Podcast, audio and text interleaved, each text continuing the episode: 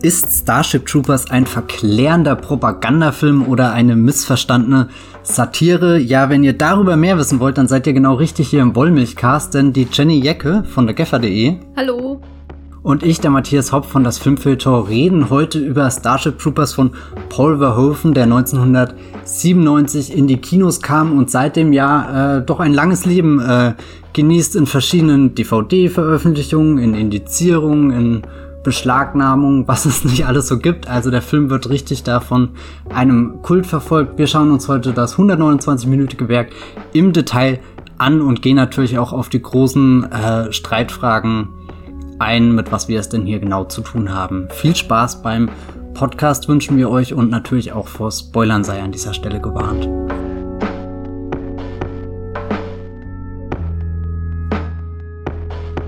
Wir haben ja in den vergangenen Wochen uns sehr viel mit Weltuntergängen beschäftigt, aber dabei waren nicht immer nur Arthouse-Filme wie Melancholia von Lars von Trier zum Beispiel, sondern auch größere Blockbuster wie Waterworld, wie Armageddon und da haben wir natürlich auch immer geguckt, äh, wie, äh, wie spiegeln die sich in unserer gegenwärtigen Kinosituation wieder. Also nicht unbedingt der Situation, die jetzt durch äh, die Corona-Pandemie ausgelöst wurde, sondern einfach den Film, die wir aktuell als Blockbuster rein theoretisch auf der großen Leinwand sehen können. Ähm, das ist natürlich eine spannende Frage im Fall von Starship Troopers, der da auf den ersten Blick erstmal untypisch wirkt. Der ist ab, äh, je nachdem welche Version man hat, aber sagen wir mal eher ab 16 oder 18 Jahren freigegeben, ziemlich brutal und war damals sogar äh, oder was heißt sogar, sondern trotzdem sehr teuer mit einem Budget von über 100 Millionen Dollar. Das kann man sich eigentlich heutzutage gar nicht mehr vorstellen, dass, dass ein Film, der, der sich eher an ein ähm, erwachsenes Publikum oder definitiv nicht an ein Familienpublikum ähm, richtet, dann äh, von einem großen Studio im November in die Kinos gebracht wird, wenn man sich langsam schon irgendwie auf das Weihnachtsgeschäft zubewegt. Jenny, wie stehst du dazu? Also ich habe den damals geguckt als Kind. Vielleicht nicht das richtige Alter. als wir ihn äh, wahrscheinlich auf VHS äh, geschaut haben. Und hab erst mal gedacht, boah, Monster Action. Sehr blutig zwischendurch. Wie gesagt, ich war viel zu jung für den Film. Und ich glaube, die richtige ja, Kontextualisierung war mir erst wesentlich später möglich. Und wenn ich ihn heute schaue, dann wundere ich mich einfach nur, dass irgendjemand gesagt hat, erstens verfilmen wir doch dieses ultrafaschistische Buch von Robert äh, Heinlein und zweitens Paul Verhoeven ist genau der Mann dazu, den geben wir 100 Millionen Dollar. Also das war ja schon äh, eine wesentlich, eine, eine durchaus andere Zeit im, im Blockbuster-Zeitalter, äh, äh die, in der dieser Film entstanden ist. Das ist, glaube ich, also ich, ich habe einfach nur den Kopf nochmal geschüttelt. Ich habe den schon mehrmals gesehen, aber ich habe äh, gestern, als ich ihn nochmal geschaut habe, ähm, einfach nur ähm, den Kopf geschüttelt, dass es möglich war, diesen Film für 100 Millionen Dollar zu drehen und dass er trotz äh, diverser kleiner und großer Änderung, Änderungen im Test-Screenings in dieser Form trotzdem ins Kino gekommen ist. Das finde ich schon Wahnsinn. Matthias? Äh, kanntest du denn davor überhaupt schon was von Paul Verhoeven oder war das dein Einstieg? Ich glaube, zuerst habe ich natürlich den absolut idealen Kinderfilm Robocop gesehen. Und ähm, ich weiß, dass ich auch Teile von Basic Instinct gesehen habe als Kind. Also alles gut bei meinen Eltern. äh, aber nein, es war jetzt nicht so, dass ich äh, äh, irgendwie mit, mit, ich meine, als der Film rauskam, war ich glaube ich elf. Und als ich dann wahrscheinlich gesehen habe, war ich dann zwölf oder dreizehn, also nicht so schlimm. Aber ähm, es war jetzt nicht so, dass ich gedacht habe, ja, ich gucke jetzt einen Paul Verhoeven-Film in dem Alter. Das glaube ich eher nicht, sondern eher, ähm, die, die, das sind riesen CGI-Insekten. Äh, jetzt guck mal das doch mal. Endlich kommt die geile Science-Fiction-Action. Genau. Aber ich glaube, als ich den das erste Mal gesehen habe, war ich auch äh, vermutlich die, die, die richtige, aber auch die falsche Zielgruppe mit, weiß nicht, irgendwas zwischen 12 und äh, 16 Jahren und natürlich auf den Film aufmerksam geworden, weil das ein ja ultra brutaler Kriegsfilm ähm, sein soll und dem so, so ein gewisser Ruf des Verbotenen ähm, vorausgeeilt ist, sprich, das war automatisch interessant, selbst wenn es mir da gar nicht um, um das, äh, das super brutale Kriegstreiben geht, aber allein die Tatsache, dass dass, dass der Film halt nicht normal erhältlich ist, macht ihn, wie gesagt, sehr, sehr äh, spannend und dann, dann wollte ich herausfinden, was es damit auf sich hat und ich kannte eben auch den, den ich glaube, der Robocop war auch mein, mein erster Verhoeven, den ich gesehen hatte. Äh, ich muss gerade überlegen, ich glaube Total Recall, das kam ja später, Basic Instinct, Showgirls auch. Hollow Man vielleicht, aber nee, ich glaube es ehrlich gesagt nicht. Da müsste schon äh, der Robocop mir ins Auge gestochen sein. Aber ich habe die auch gar nicht so sehr zusammengebracht irgendwie. Ich glaube, habe beide bestimmt nicht verstanden, was die wirklich über unsere Welt erzählen, sondern war bei, bei Robocop dann eher begeistert, dass der zweite Teil von dem gleichen Regisseur ist, den auch, äh, äh der auch äh, Star Wars Episode 5 inszeniert hat. Äh, das, das was war, war da Star so, Wars Episode 5? Äh, der Empire Strikes Back. Irvin Kirschner? Ja, genau. Hm. Das, das äh, ist so, so ein kleiner mindblown Moment irgendwie. Und dann musste ich aber auch feststellen, dass, dass, dass die, die, der, der andere zweite Teil, in Anführungsstrichen, den er gedreht hat, nicht ganz so gut war wie, wie der, den ich, äh, der, der hier aus dem Krieg der Sterne stammt.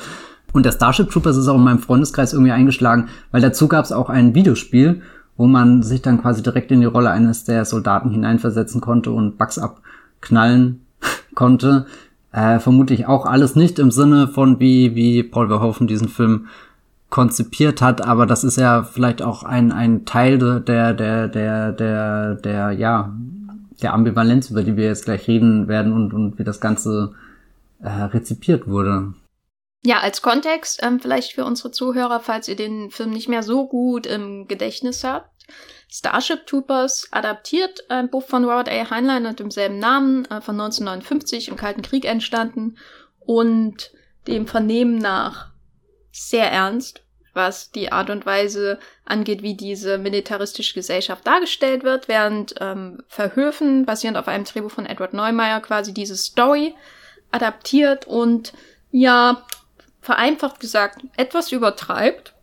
Äh, und der Film spielt im 23. Jahrhundert und in der in dieser Ära sieht alles ein bisschen so ähnlich aus wie heute und irgendwie ganz anders. Also die Insekten sind wesentlich größer, aber die Highschool äh, spielt immer noch Football, nur eben ein, ein Science-Fiction-Football.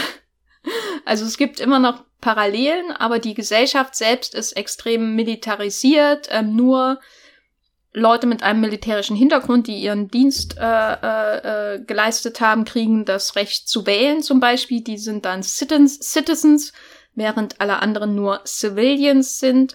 Und auch nur Citizens können antreten, um zum Beispiel ein politisches Amt einzunehmen. Und in dieser Welt äh, lernen wir in Buenos Aires äh, den Johnny Rico kennen, der von Casper Van Dien gespielt wird. Und dieser Johnny Rico, äh, der eigentlich aus einer reichen Familie stammt, möchte seinen eigenen Weg gehen, nicht so einen intellektuellen äh, Weichei-Weg nach Harvard, den ihn seine Eltern bereiten wollen, sondern er will äh, zum Militär gehen, auch um seiner ähm, Highschool-Freundin nahe zu sein. Und weil er nicht zu schlau ist, nicht, eigentlich nicht schlau genug ist für Harvard, ne, muss man ja auch sagen. Also sehr schlechte Mathe, der Johnny Rico. Dann kommt es aber zu einem riesen ähm, Angriff auf Buenos Aires durch diese sogenannten Bugs und äh, Johnny zieht in den Krieg, äh, vereinfacht gesagt. Und das ist dann die zweite Hälfte des Films, diese verschiedenen Feldzüge gegen diese Bugs, die wirklich auch immer nur Bugs genannt werden, die aussehen auch wie Bugs, also wie insektenartige Wesen. Manche sehen aus wie Käfer, manche sehen aus wie Spinnen, manche sehen aus wie Riesenblobs und manche können fliegen.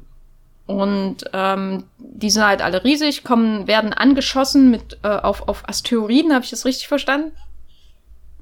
Ja. Und äh, ja, damit ist eigentlich der Plot äh, äh, schon kurz erzählt. Ähm, wichtig ist noch zu wissen, dass wir quasi den Fokus auf drei verschiedene Seiten dieser Kriegsführung haben. Nämlich wir haben den Infanterist äh, Johnny Rico, dann haben wir seine Pilotenfreundin, die von Denise Richards gespielt wird, Carmen Ibanez. Und dann gibt es noch Neil Patrick Harris, äh, der damals noch nicht in How I Met Your Mother mitgespielt hat, sondern gerade von Doogie Hauser kam, bisschen älter war als seine ähm, Rolle als kindliche Arzt. Und der spielt als Carl Jenkins quasi den Nerd, der in die äh, Intelligenz, die, die quasi die, ähm, den militärischen Geheimdienst hineinberufen wird, was bei Starship Troopers im 23. Jahrhundert bedeutet, dass er Gedanken lesen kann. Und er sieht auch manchmal aus, als wäre er frisch aus der SS. äh, entflohen. Was kein Zufall ist in diesem Film, glaube ich. Ähm, Matthias, konntest du, als du den Film geschaut hast, jetzt nochmal dich in irgendeiner Weise mit Johnny Rico oder irgendeiner anderen Figur identifizieren? Hast du Heldenfiguren gesehen, mit denen du mitfiebern kannst? Äh, tatsächlich ist die Szene, wo, wo hier der gute Johnny Rico vorgeführt wird mit seinem schlechten Mathe-Score, eine Szene, mit der ich äh, mitgefühlt habe, die, die ja auch besonders grausam gemacht wird. Überleg mal, du, du, du hast da schon in, in der Prüfung im Test verkackt und dann wird das auch noch so groß auf einem Display allen äh, zu, zur, äh, ja, zur Schau gestellt, wie auch immer. Ähm, von Neil Patrick Harris. von Neil Patrick, der ist so fies und gemein. Wobei ich finde eigentlich, du hast ihn gerade hier, die, dieser, dieser, dieser SS-Vergleich, er hat ja eigentlich schon noch ein, ein sehr, sehr, äh, äh, wie sage ich jetzt, ein, ein freundliches Gesicht oder so. Also ich finde, da hat er in Vergangenheit, ich muss gerade an Gone Girl zum Beispiel denken, schon deutlich unterkühltere Rollen gespielt, wo, wo ich das Gefühl habe, da sieht man seine Wangenknochen deutlich äh, härter irgendwie aus dem Gesicht ähm, herausstechen. Deswegen war das vorhin immer ein bisschen irritierend, als ich Starship Troopers nochmal geschaut habe, dass, dass eigentlich dieser, dieser freundlich dreinblickende Mensch da, da zu so einem richtig furchtbaren ähm, Militärapparat äh, gehört. Aber wo ich glaube, dass das, äh, selbst wenn, wenn Johnny Rico, keine Ahnung, das ist halt irgendwie so dein, dein typischer Highschool- Dude, der, der cool ist, aber nicht unbedingt allzu viel auf dem Kasten hat, aber trotzdem so, so, so ein Machertyp dann dann irgendwie ist. Also ich weiß nicht, ob das der, der perfekte Protagonist ist, um sich damit zu identifizieren, aber zumindestens äh, kannst du dich in Teile der, der ganzen Situation um ihn herum hineinversetzen. Also dieses Highschool-Setting habe ich vorhin schon im äh, Vorgespräch gemeint, dass das könnte ja schon fast in dieser Tradition von von äh, John Hughes Filmen entstanden sein und und dann dann machst du mit Ferris irgendwie einen Tag blau. Das könnte ich mir hier fast auch vorstellen, dass das die Leute machen, wenn sie nicht auf die Idee kommen würden, sich bei äh, der der Armee einzutragen und das wird ihnen ja doch dann sehr sehr deutlich äh, gesagt, dass das äh, was Gutes ist, eben auch um dieses äh, ja Citizenship äh, zu erhalten. Ein bisschen schafft es der Film da tatsächlich einem als Zuschauer in, in diese Welt zu entführen und, und vergessen zu lassen, dass man eigentlich da, das, das erste, was man ja sieht, ist äh, eine, eine, eine, eine Propagandaaufnahme quasi, wo, wo ein Soldat im, bei, bei äh, Krieg zu sehen ist und dann auch kurz darauf äh, zerfleischt wird und, und dann kommt gleich dieses äh, Want to know more äh, und join the Navy und weiß nicht was alles äh, wo man ja eigentlich eher abgeschreckt ist, auch von der, der visuellen Aufmachung. Das wirkt alles sehr, sehr platt und sehr laut und, und auch so ein bisschen schreierisch. Ähm, und ich fand auch irgendwie veraltet. Äh, aber das liegt dann vielleicht auch einfach im, wie, wie, wie es designtechnisch in den Film eingebaut wird. Aber da, da finde ich es eigentlich interessant, dass Starship Troopers danach sich erstmal wie so ein, ja, fast schon äh, gemütlicher, familiär wirkender Film entwickelt. So man kennt irgendwie all diese Stationen und der, der jugendliche Rebell, der sich da irgendwie gegen das aufwehrt, was seine äh, Eltern ihm versuchen vorzuschreiben und, und seinen eigenen Weg gehen will. Da ist der John Rico fast schon ein klassischer Protagonist. Gäbe es da nicht diese ganzen Widerhaken, die man schon in dem Highschool-Setting hat. Ne? Also man hat äh, dieses diese Obduktion von den mhm. Bugs, was auch so ein Element ist von amerikanischen Highschool. Äh, Filmen oder so, dass die da irgendwie im Bio-Unterricht ein Tier auseinandernehmen müssen, was wir, glaube ich, in der Schule nie machen mussten. Wir haben, glaube ich, mal eine, eine, Zwiebel geschnitten und unter das Mikroskop gelegt und das war die Höhe der äh, Gefühle. Und musstet ihr das machen? Äh, ich kann mich auch nicht erinnern, dass wir wirklich mal so ein, so ein äh, Tier unter dem Mikroskop hatten. Ich weiß noch, dass es irgendwie so ein anderen Kurs war, in dem ich nicht war, die haben Flechten oder sowas angeschaut, aber das ist eine ganze Spur von dem entfernt, was Johnny Rico da macht, wenn er einfach diesen Babybug aufschneidet und Denise Richards stolz alles in die Hände gibt, was er darin findet. Und es ist einiges, was er findet. Und ich fühle sehr mit Denise Richards mit, wenn sie nach ein paar Minuten, ja, äh, die, die weiße Fahne hisst und äh, sich übergibt. Genau, also man hat diese Elemente, die ja von dir schon erwähnt wurden, die wir auch sehr stark natürlich durch Filme mit der amerikanischen Highschool ähm, äh, assoziieren. Also es gibt den Jock und seine Freundin und den Jock-Konkurrenten, also die beiden äh, Footballspieler und so. Äh, sie sind da in diesem Bio-Unterricht Und wenn man dann aber hinschaut, was sie macht, dann ist das quasi alles schon durchpolitisiert. Ne? Sie, sie nehmen im Bio-Unterricht ihre Gegner auseinander und lernen ihre Schwächen kennen. Sie wissen, wo sie sie aufschneiden müssen. Die, die äh, Lehrerin ist äh, Veteranin oder so, auf jeden Fall äh, blind deswegen.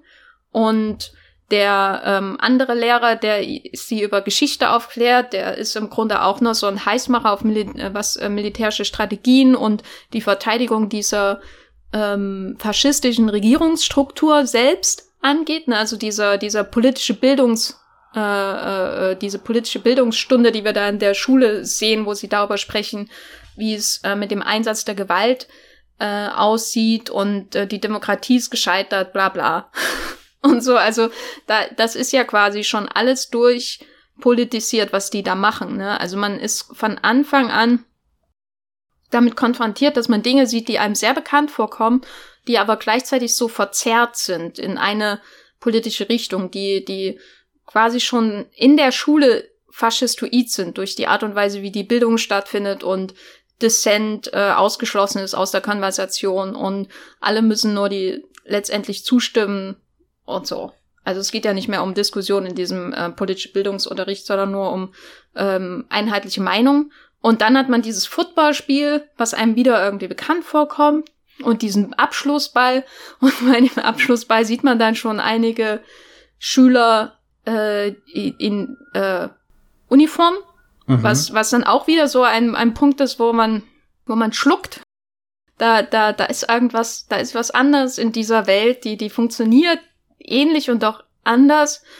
Und äh, das ist ja das, was wir so grob von der Welt überhaupt kennenlernen. Ähm, was ich auch interessant fand, äh, um noch mal kurz bei dieser Schule zu bleiben, ist, dass die Schauspieler alle zu alt sind für ihre Rollen. Ist dir das irgendwie aufgefallen?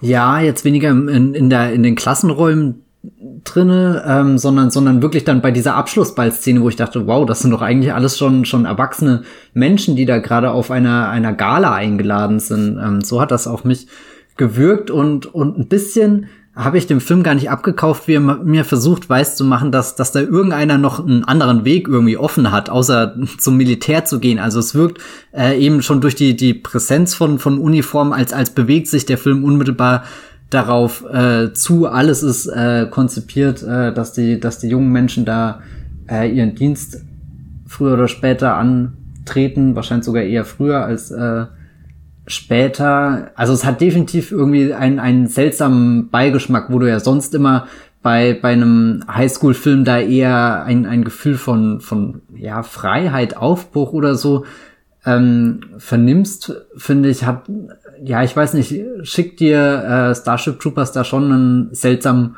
Unterton mit. Ich hatte auch das Gefühl, dass durch das Casting die Geschichten eigentlich schon so wie beendet wirken im Sinne von, du hast nicht den Übergang von Kindheit zu Erwachsenenalter oder so. Also du hast keine echten Jugendlichen, die, die noch eine Entwicklung vor sich haben. Weißt du, was ich meine?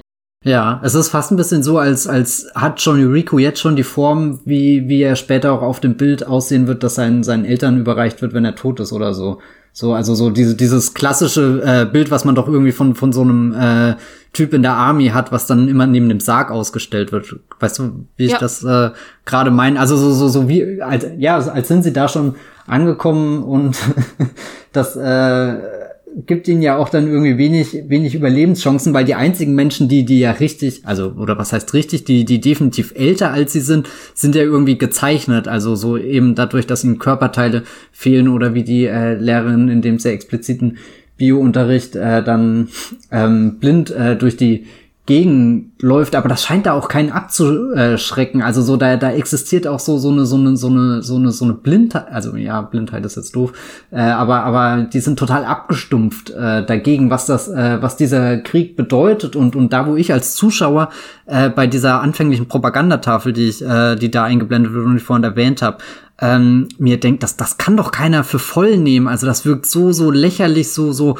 offensichtlich, so, so plump, also ja, ich weiß nicht, so so so total wieder den den vernünftigen Menschenverstand, dass das für diese Menschen einfach normal ist und und sie äh, gar nicht mehr die, diese diese feinen Fühler ausstrecken können, um, um sich da langsam vorzutasten, sondern dass sie wirklich äh, überwältigt werden von der äh, von dieser fetten Schrift, die da einfach ins Bild geklatscht wird, wie bei einem schlechten Werbespot, den du schnell mit einem ja weiß nicht Bildbearbeitungsprogramm erstellt hast, einfach nur die Standardschriften eingegeben übernommen. Irgendwie so, so bei Word gab es doch früher auch so drei, vier Schriftzüge, die einfach jeder genommen hat und keiner davon sah wirklich gut aus, aber er sah besonders auf knalliges irgendwie aufgefallen und ja, dann klickst du auf I want to know more und, und damit gibst du eigentlich schon deine Einverständniserklärung, dass du auch äh, ja die, die Waffe äh, annimmst und äh, irgendwie in den Krieg gegen, gegen einen Feind ziehst, wo ich zwischendrin auch irgendwie am Überlegen war, ist der denn überhaupt echt?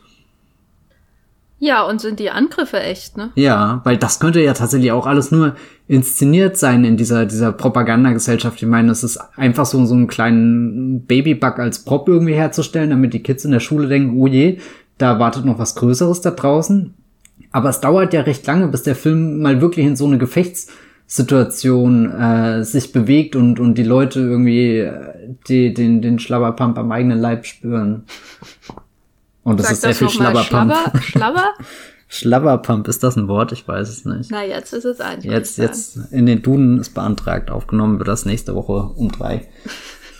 Ja, also ähm, das Interessante ist jetzt, bevor wir zum Schlabberpump kommen, das wollte ich vielleicht noch als Kontext sagen. Wenn man den Film 1997 im November in den USA im Kino gesehen hat, dann kennt man die Leute, die diese jungen Leute da, die da in die Highschool gehen, aber wahrscheinlich aussehen schon, als wären sie 40, ähm, aus Serien wie Beverly Hills 90210, aus ähm, Melrose Place, also der Konkurrenz, äh, und jemand wie Neil Patrick Harris natürlich auch aus Doogie Hauser, äh, Leute aus Saved by the Bell. Das sind so diese Casting-Hintergründe, ne, von den Schauspielern, die hier in diese, in diesen Rollen besetzt werden.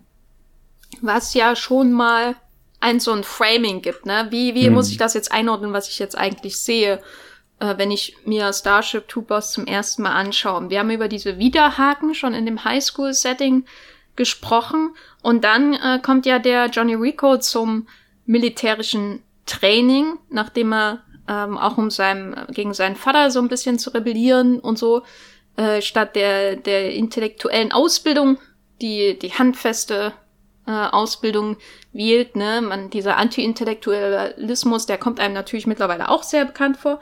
Und er geht dann in äh, das Training hinein ähm, für die Infanterie und du fühltest dich an Full Metal Jacket erinnert. Und jetzt hat man halt Full Metal Jacket mit äh, oder stellen wir uns vor, der Film würde heute gemacht äh, werden, dann hätte man irgendwie die Leute aus Gossip Girl und äh, äh, und weiß nicht, Sex Education und was weiß ich, irgendwie so Teenie-Serien, die, die allseits präsent sind und die werden dann durch Full Metal Jacket gejagt. Jetzt bin ich, bin ich nicht mal abgeneigt, äh, Serena Wanderbutzen in Full Metal Jacket zu sehen. Und dann kommt da irgendwie dieser Colonel und will sie zusammenstauchen und dann sagt sie, Moment, stopp, wer hat den Hai hier in den Bauch geboxt? Äh, das wäre, ja, keine Ahnung, ja. Äh, nee, ähm, was ich eigentlich interessant finde, wie, wie du dieses Casting äh, beschreibst, äh, wirkt sich das ja eher darauf auf, dass der Zuschauer hier in eine Falle läuft, weil er die Leute aus, äh, in Anführungsstrichen, friedlicheren Sachen kennt irgendwie und nicht damit rechnet, dass er jetzt in, in eine bitterböse Kriegssatire tappt. Und jetzt habe ich überlegt, wer, wer hat solche Castings in Vergangenheit gemacht? Und da musste ich dann eher an, an sowas wie Spring Breakers denken, wo dann äh, Leute wie Vanessa Hutchins, die ja auch hier High School Musical zum Beispiel gemacht hat, da hat man auch viele äh, Basketballspiele oder oder äh, Selena Gomez, die da ja irgendwie auch äh, aktiv, ähm, sogar richtig aggressiv versuchen, ein, ein älteres, braves Image irgendwie abzuschütteln, was beispielsweise unter dem Dach von Disney entstanden ist oder so. Das, das fand ich gerade eigentlich total interessant, wie, wie, wie, wie das ja heutzutage dieses Casting eher von, von Seiten der Schauspieler raus auch äh, passiert, so, so irgendwie, ich, ich breche hier aus, während, während Starship Troopers nutzt das schon fast, um, um dich auch in die Falle zu locken, irgendwie so, dich ein bisschen zu, zu manipulieren, so, du, du rutschst da vom Melrose Place irgendwie in die Army und, und merkst gar nicht, wie dir geschieht.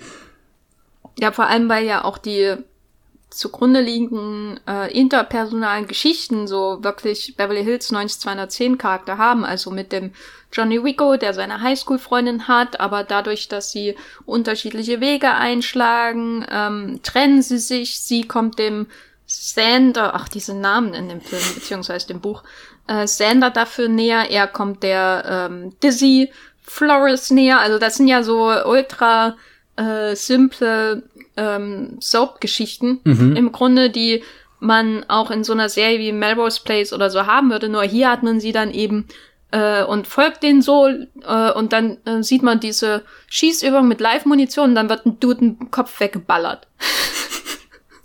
Was auch so äh, ein interessanter Moment ist. Vielleicht können wir kurz über die Brutalität in dem Film sprechen, weil die ist ja, glaube ich, das, wenn einem nicht oder bevor die Leute in den Krieg ziehen und einem auffällt, dass die alle aussehen wie Wehrmachtssoldaten, ist ja, glaube ich, die Brutalität das Erste, was dich so wirklich dann eigentlich richtig so rausreißt, oder? Also, weil die ist ja schon äh, gar nicht, die ist, die, die ist ja schon auf dem der Gratwanderung äh, zwischen ist das noch harte Brutalität wie äh, in einem traditionellen Kriegsfilm, die schockiert, oder ist das schon Gore, ne? also übertriebene Brutalität? Für die Paul Verhoeven ja auch ähm, bekannt ist. So. Wie, wie hast du das denn wahrgenommen mit, äh, wenn da jetzt jemand der Kopf weggeschossen wird, dem netten Bauernjungen? Na, das ist schon sehr brutal. Und, äh, und auch in diesem Bam-Effekt irgendwie gezeigt. Also nicht, äh, wie, wie man das aus anderen Kriegsfilmen kennt. Ich meine, der Soldat James Ryan ist ja zum Beispiel auch äh, sehr brutal, aber irgendwie will dir der Film ja auch noch suggerieren, dass, dass diese Landung äh, gerade wirklich stattfindet, dass die Menschen da von Sand und Dreck und, und Wasser irgendwie sich da ihren, ihren Weg äh, durchbahnen und leiden und auch Körperteile verlieren, aber, aber alles in dem Film schreit dir ins Gesicht, wie, wie furchtbar das ist. Oder auch, weil du Full Metal Jacket schon erwähnt hast, äh, ich glaube kaum, dass den Film jemand anschaut und sich denkt, boah, das sind richtig starke Männer, guck mal, was die da machen, sondern das ist ja, also da, da ist es ja der Colonel, der, der nicht nur die, die Figuren im Film anschreit, sondern dich auch im Publikum und dir sagt, wie wenig du wert bist und, und dann, dann fühlst du dich automatisch schlecht und hinterfragst das alles, was passiert und merkst, dass, dass dieser ganze Film auch nur in, in ein, ein Töten und Sterben und, und, und sinnloses Blutvergießen irgendwie äh, äh, fließt. Während, ähm, ja, ich weiß nicht, Starship Troopers wirkt da ein bisschen schon, schon hat da so, so, so einen kleinen, ja, weiß nicht, Blockbuster und einen Spektakeleffekt auch mit dabei, wenn, wenn ja, so, so, so ein paar, ich will es nicht sagen, die, die, die, die Tode sehen irgendwie ikonisch aus, aber sie werden auf alle Fälle ein bisschen ausgestellt, so, so herausgearbeitet, fast so wie als wäre das ein Selling Point von dem, dem Film. Und, und dann, dann bist du natürlich als Zuschauer da auch immer auf diesem, diesem Grenzgang zwischen du, du realisierst rechtzeitig, dass das äh, abschreckend und, und äh, übertrieben böse gemeint ist oder, äh, ja, ich weiß nicht, lässt sich ein bisschen anstecken.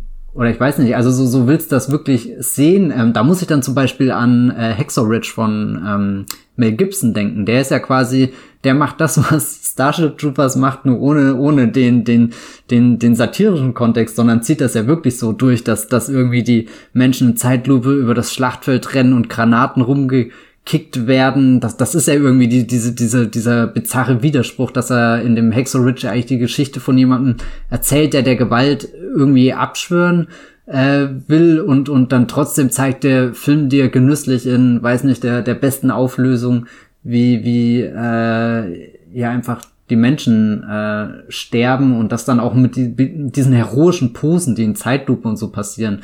Ähm, da ist Starship Troopers schon äh, deutlich mh, hm, hässlicher in seiner Aufmachung. Also lässt die Hässlichkeit durchblicken. Und ich weiß noch, als ich den das erste Mal gesehen habe, als am Anfang dieser dieser Unfall rein theoretisch äh, ja passiert äh, und der danach dann auch ausgepeitscht wird mit mit ja das ist das ist ja auch so absurd dass du dann dann so eine Peitsche hast wann hast du das das letzte Mal gesehen dass das ein Mensch ausgepeitscht wurde und und eigentlich sind wir hier in der Zukunft wo wo es diese modernen Waffen gibt und und dann dann fetzt da wieder irgendwie die Haut weg also das rüttelt dich schon irgendwie wach und, und äh, sorgt dafür, dass es äh, unangenehm ist. Ich glaube nicht, dass man es wirklich genießt.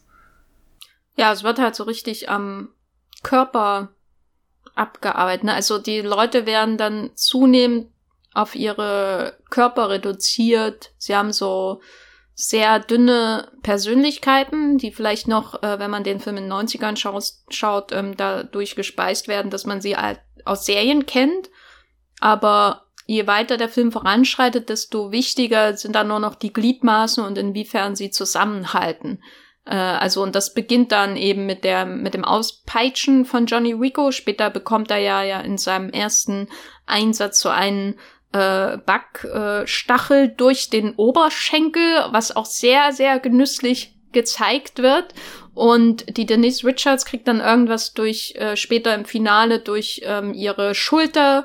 Seine ähm, Freundin für zwischendurch wird ja auch mehrfach so richtig durchstoßen, äh, bevor sie da in das ähm, Flugzeug oder in das Raumschiff oder was auch immer äh, retten kann, wo sie dann mit Blut verschmierten Mund äh, äh, äh, so ihn so anschaut. Und ich musste dann immer an eine Szene in Loaded Weapon, dieser Lethal Weapon Parodie denken mit Emilio Estevez, wo ich glaube, das war in dem Film, wo äh, äh, äh, irgendwie in einem Flashback oder so oder irgendjemand stirbt ähm, und, und toastet Blut und dann äh, sagst du so, küss mich, küss mich.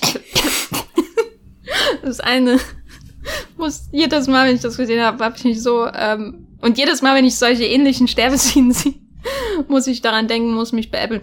Naja, aber äh, also die, quasi, was ja auch ähm, zu dieser faschistischen Ideologie dieser Gesellschaft gehört, in der die Menschen nur was wert sind, wenn sie ihren Körper für den Staat äh, opfern, sonst kriegen sie nicht mehr Bürgerrechte, wenn man so will, können nicht wählen, was weiß ich.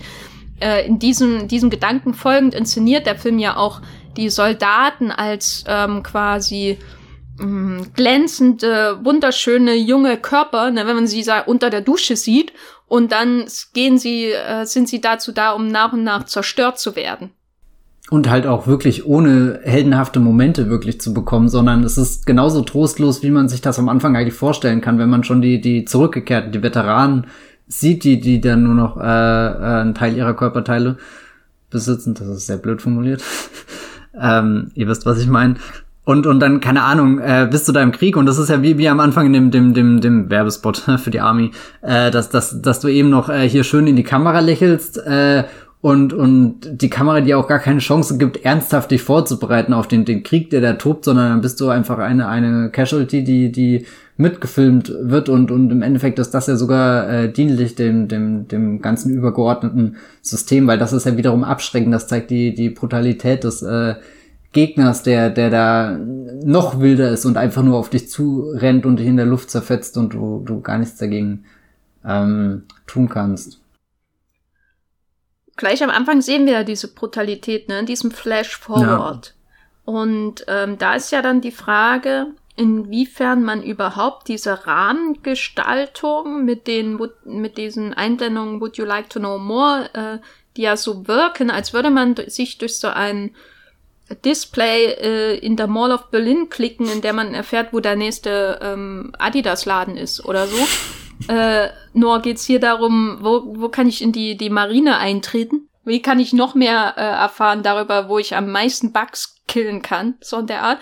Also das ist ja die Rahmung und die Frage ist, inwiefern kann man den restlichen Film eigentlich von dieser Rahmung trennen und ist nicht der ganze Film, bevor wir auf die Action und die, die Spektakelinszenierung der zweiten Hälfte zu sprechen kommen, ist nicht der ganze Film sowieso ein Propagandaplot und in dem wir indem wir mehr wissen oder erfahren über die Leute, die da in den Krieg ziehen. Also weil der Film zwingt uns ja schon mit einer zu einer gewissen Identifizierung mit den faschistoiden Helden in seinem Mittelpunkt, ne, was was ähm, ihn ja als zum, äh, eigentlich so als Teil dieses größeren Werbespots prädestiniert, als wäre man in so einer ähm, als würde man in so ein Rekrutierungsbüro kommen und da sind die, so stelle ich mir das vor, da sind die Displays aufgestellt, wo ich dann erfahre, ähm, was macht denn jetzt die Infanterie mhm. und was macht denn jetzt, ähm, machen jetzt die, die,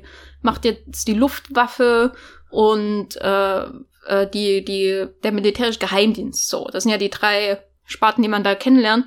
Und dann klicke ich mich dann durch und dann Would you like to know more? Aha, da sehe ich dann den etwas ähm, ausgedörrten Neil Patrick Harris in seinen späteren Auftritten, wo man dann merkt, dass die, die, die Geheimdienstarbeit auch an ihm zehrt und äh, dann drücke ich mich wieder zurück und dann bin ich wieder bei Casper Van Dien nackt unter der Dusche und freue mich am Militärleben. So, so kommt mir das manchmal vor. Ich finde, Paul Verhoeven hat auf alle Fälle schon die nächste Evolutionsstufe des Desktop-Thrillers vorweggenommen. ich stelle mir gerade vor, wie, wie hier der Timo jetzt seinen nächsten Film auch irgendwie mit Want to Know More und dann zack, wirst du hineingezogen in das. Äh das genau, dieser ähm, ISIS-Film von Timo Beckmann-Betow ja, genau. wäre viel besser gewesen, wenn man das alles so gemacht hätte und nicht mit dieser tumpen äh, Journalistin in der Hauptrolle. Wobei ich fand den auch ziemlich effektiv, wie wie, wie er zeigt, wie du klickst da ein bisschen rum und schwupps hast du eine Grenze übertreten und kannst nicht mehr zurückgehen. Das, also so kann ich, ich bin kein größter Fan von dem, dem Film oder generell von, von dieser Art von Film. Da, da gab es jetzt noch keinen, wo ich sagen würde, die, die will ich unbedingt nochmal anschauen irgendwie. Aber das fand ich so, so interessant, wie, wie, wie dieses vertraute Setting nimmt. So, du sitzt zu Hause und klickst rum und, und genießt die Anonymität des Internets und, und dann holt dich auf einmal alles äh, äh, ein und du merkst gar nicht, wie es passiert. Profile war das, ne? Das kann sein. Boah, ich weiß es gar nicht mehr. Wie hast du denn diesen immer wieder aufblinkenden Would you like to know more Button wahrgenommen? Weil der wirkt ja fast schon avantgardistisch so im Einsatz, ne? Also was hat das noch mit irgendwie Blockbuster-Erzählung zu tun, dass man zwischendurch sich da durchklickt? Ja, vor allem, ich habe ja auch am Anfang gemeint, der, der sieht auch nicht sehr, sehr schön aus, so, so der sticht der wirklich raus, wie, wie so, so brennt sich in ein Auge ein Geschwür. Ähm, mich hat er auch immer so aus dem Film rausgerissen. Allerdings mag ich diese Leseart äh, sehr gern, wie du das beschrieben hast, dass, dass die, die, die eigentlichen oder das, was wir als, als Filmhandlung wahrnehmen, nur, nur Erweiterungen sind und anstatt dass der Film äh, äh, oder dass dass dieses äh, mächtige Propagandatool die potenziellen äh, Einschreiber dadurch abschreckt, dass lange Texte irgendwie präsentiert werden, dass du dich durch Grafiken und Statistiken klicken musst, äh, siehst du halt eigentlich einen Auszug aus dem dem Abenteuerkrieg, äh, was da auf dich wartet, wenn du wenn du dann deine Unterschrift ähm, da lässt und und das macht den Film natürlich zu einem ja keine Ahnung sehr sehr sehr spannenden äh, Objekt wie wie so wie du, wie du eben die Grenzen äh, vermischen kannst zwischen wir, wir, wir, äh, äh, also du hast auf der einen Seite das Propaganda-Element und auf der anderen Seite das satirische Element. Und der Zuschauer ist, ist ununterbrochen äh, aufgefordert, äh, die, ja, die, die Grenzen, die verschwommen sind, äh, eben wieder auseinander zu klabüsern und sich seinen äh, Weg äh, durch den Film zu wühlen und, und dann, dann merkst du selbst, wie du auf einmal mitgerissen wirst von irgendwas, dann bist du wieder abgeschreckt, dann, dann kommt wieder dieser, diese, diese, diese Einblendung dazwischen und erinnert dich dran, hey, äh, hier ist immer noch ein, äh, ein Rahmen. Rein theoretisch könntest du ja auch mal auf das X da oben klicken, mal schauen, was dann passiert. Kommt dann der Abspann etwas dann kommt früher. Dann kommt schon, das ist jetzt auch nicht die schlechteste Option, glaube ich, so, die, die man kriegen kann. Was ist, wenn man das Fenster minimiert, läuft im Hintergrund irgendwie Peter Weller ein bisschen rum, knallt die Leute ab. Äh, du bist ja in einer anderen Gesellschaft Satire drinne. Ja, keine Ahnung. Es ist eigentlich, eigentlich äh, stelle ich mir gerade vor, was würde, äh, äh, wie gut würde Bandersnatch sein, wenn er auf diesem Level operieren würde. Hier dieser Netflix interaktive Film, der aus dem Black Mirror Universum stammt und dir ja äh, Entscheidungsmöglichkeiten gibt, äh, die, die dann verschiedene Ausgänge der der Handlung äh, äh, beeinflussen und so weiter. Und und da war ich eben sehr enttäuscht davon, dass dass der Film dann doch in einem sehr langweiligen Modus auch irgendwie verfällt und nur, nur diese übliche Black Mirror Misere äh, provoziert und, und dir dann so, so möchte gern harte Entscheidungen äh, äh, stellt, aber, aber nicht irgendwas, wo du als Zuschauer wirklich so, so stark überprüfen musst, wie du dich gerade fühlst, was du gerade erlebst, wie du mitgehst, eben weil, weil der Film sich dann streckenweise doch wie, wie dieser Kinoblockbuster anfühlt, den, den du rein theoretisch mit Popcorn und guter Laune schaust und, und, und dann knallt er dir die ganzen Eingeweide ins Gesicht. Ja, wo du das schon, schon so schön sagst, ist natürlich die perfekte Überleitung, um über die Action der zweiten Hälfte des Films zu sprechen, äh, die den Zuschauer in eine sehr seltsame Position rückt. Also ich glaube, jetzt mich als, ich weiß nicht, ich als ähm, kindliche Zuschauerin habe jetzt nicht intensiv über das Grau der Uniformen und die verdächtigen Abzeichen und den schwarzen Ledermantel von Neil Patrick Harris nachgedacht. Ähm, ich weiß nicht, ich, also ich weiß, ich weiß nicht, ob ich so darüber nachgedacht habe, wie faschistisch das ist. Ich war äh, jetzt auch nicht so jung, aber das war jetzt sage ich mal, nicht mein Hauptaugenmerk, als ich den Film zum ersten Mal gesehen habe. Aber wenn man ihn jetzt doch schaut und ein bisschen darüber nachdenkt, warum sehen denn die Uniformen so aus, wie sie aussehen? Warum wird denn am Anfang so intensiv über das Scheitern der Demokratie und den Sieg der ähm, durch äh, äh, oder der der gewaltsam beherrschten Gesellschaft im Grunde ähm, diskutiert? Warum sehen wir die die äh, Stärkung der Körper und ihre folgliche Zerstörung der dann so, so intensiv? Warum sind die Figuren selbst so austauschbar äh, und kämpfen nur für das höhere Gut gegen irgendwelche Gegner, die ja uns eigentlich überhaupt nichts bedeuten? Ne? Also die Bugs sind ja wirklich nur so, als hätte man alle rassistischen Beschreibungen von Gegnern, meinetwegen aus den Kriegen in der ersten Hälfte des 20. Jahrhunderts genommen und visualisiert, heruntergebrochen auf das Wesentlichste, nämlich unwertes, äh, Insektenleben, wenn man so will. Ne? Also das ist ja so die absolute Reduktion von so Feindbildern. Das wird ja alles reduziert auf diese, dieses Bild von übergroßen Insekten. Äh, also gar nichts Menschliches mehr drin. Ähm, theoretisch. Also später merkt man ja, da ist eine gewisse Intelligenz, da kann man eigentlich ähm, annehmen, da ist vielleicht noch mehr dahinter, aber im Grunde wird das ja wirklich auf so Gesicht, absolut gesichtslose Bösewichte reduziert, gegen die man dann kämpft an der Seite von Johnny Rico, wenn man auf Would You Like to Know More klickt. Und das Bizarre ist ja, dass es auch manchmal durchaus Spaß macht, oder? Ja. Fandest also, du das gar nicht? Na, als ich den Film als Jugendlicher gesehen habe, äh, da war natürlich der Actionanteil dann interessant, dass in Raumschiffe äh, und, und große Meteoritenpocken oder was auch immer äh, da, da kommt man schon irgendwie so auf die, die, die Kosten und, und schaut den Film völlig unter oder unter den falschen Gesichtspunkten. Und da finde ich auch interessant, wie sich so dieser, dieser, dieser äh, Indizierungsgedanke völlig falsch ausgewirkt hat. Also so, so, dass ich über den Film zuerst wusste, er ist brutal und er ist verboten und das, das hat mein Interesse geweckt. Und das, das Framing von, von der, der, der ganzen Ideologie, die, die der Film irgendwie ausbreitet, das ist dann was, was erst viel später gekommen ist. Also da ist schon mal alles schief gelaufen, was hätte irgendwie in der, der Filmaufbereitung hätte schief laufen ähm, können. Und als Jugendlicher, äh, ja, keine Ahnung, das, das kannst du dann auch erstmal gar nicht so, so auseinanderklabüsern, wo, wo äh, gut, ich meine, du siehst die, diese offensichtliche Brutalität, die du jetzt in anderen großen Science-Fiction-Reihen, wie meinetwegen Star, Star Wars oder so, so äh, nicht hast, wenn da die, die, die Klonkrieger auf äh, riesige Druidenarmeen mh, zurennen. Ja, es ist, äh, ich muss aber jetzt sagen, jetzt als ich nochmal geschaut habe, waren da, habe ich gedacht, das, die sind sehr lang, die Passagen. Also dafür, dass der Punkt, oder, oder als ich jetzt den Film gesehen habe, dachte ich mir, es ist sehr, sehr seltsam, wie man das missverstehen kann oder nicht raffen kann, was, was das eigentliche Anliegen von Paul Verhoeven ist und, und äh, dann hatte ich das Gefühl, dass, dass es fast redundant wird, dieses ständige Hineinrennen und dieses ewige, wirklich dieses ewige Ballern, also diese, diese Maschinengewehr-Salven und so, das, das hat mich gerade darin erinnert, da dachte ich, boah, das, das Videospiel dazu, das hat eigentlich schon irgendwie so einen seltsamen Punkt getroffen, weil das Einzige, was ich damit verbinde, ist eben auch, dass du da mit äh, deinen aufgemotzten Gewehren irgendwie über diese Planetenoberflächen läufst und einfach nur auf diese, ja, gesichtslosen Gegner irgendwie einschießt. Und ich meine, ich habe das nie viel gespielt und ich war auch viel zu schlecht dafür. Und das, deswegen war das für mich eh immer so ein, ja, keine Ahnung, machst das dann bisschen und kommst dann nicht weiter. Also da, da, da hat sich dann eher so als Nebeneffekt eine gewisse Sinnlosigkeit ähm, ergeben, aber es ist schon, wird von, von, von so einem stumpfen Gefühl äh, äh, äh, äh, ja illustriert irgendwie.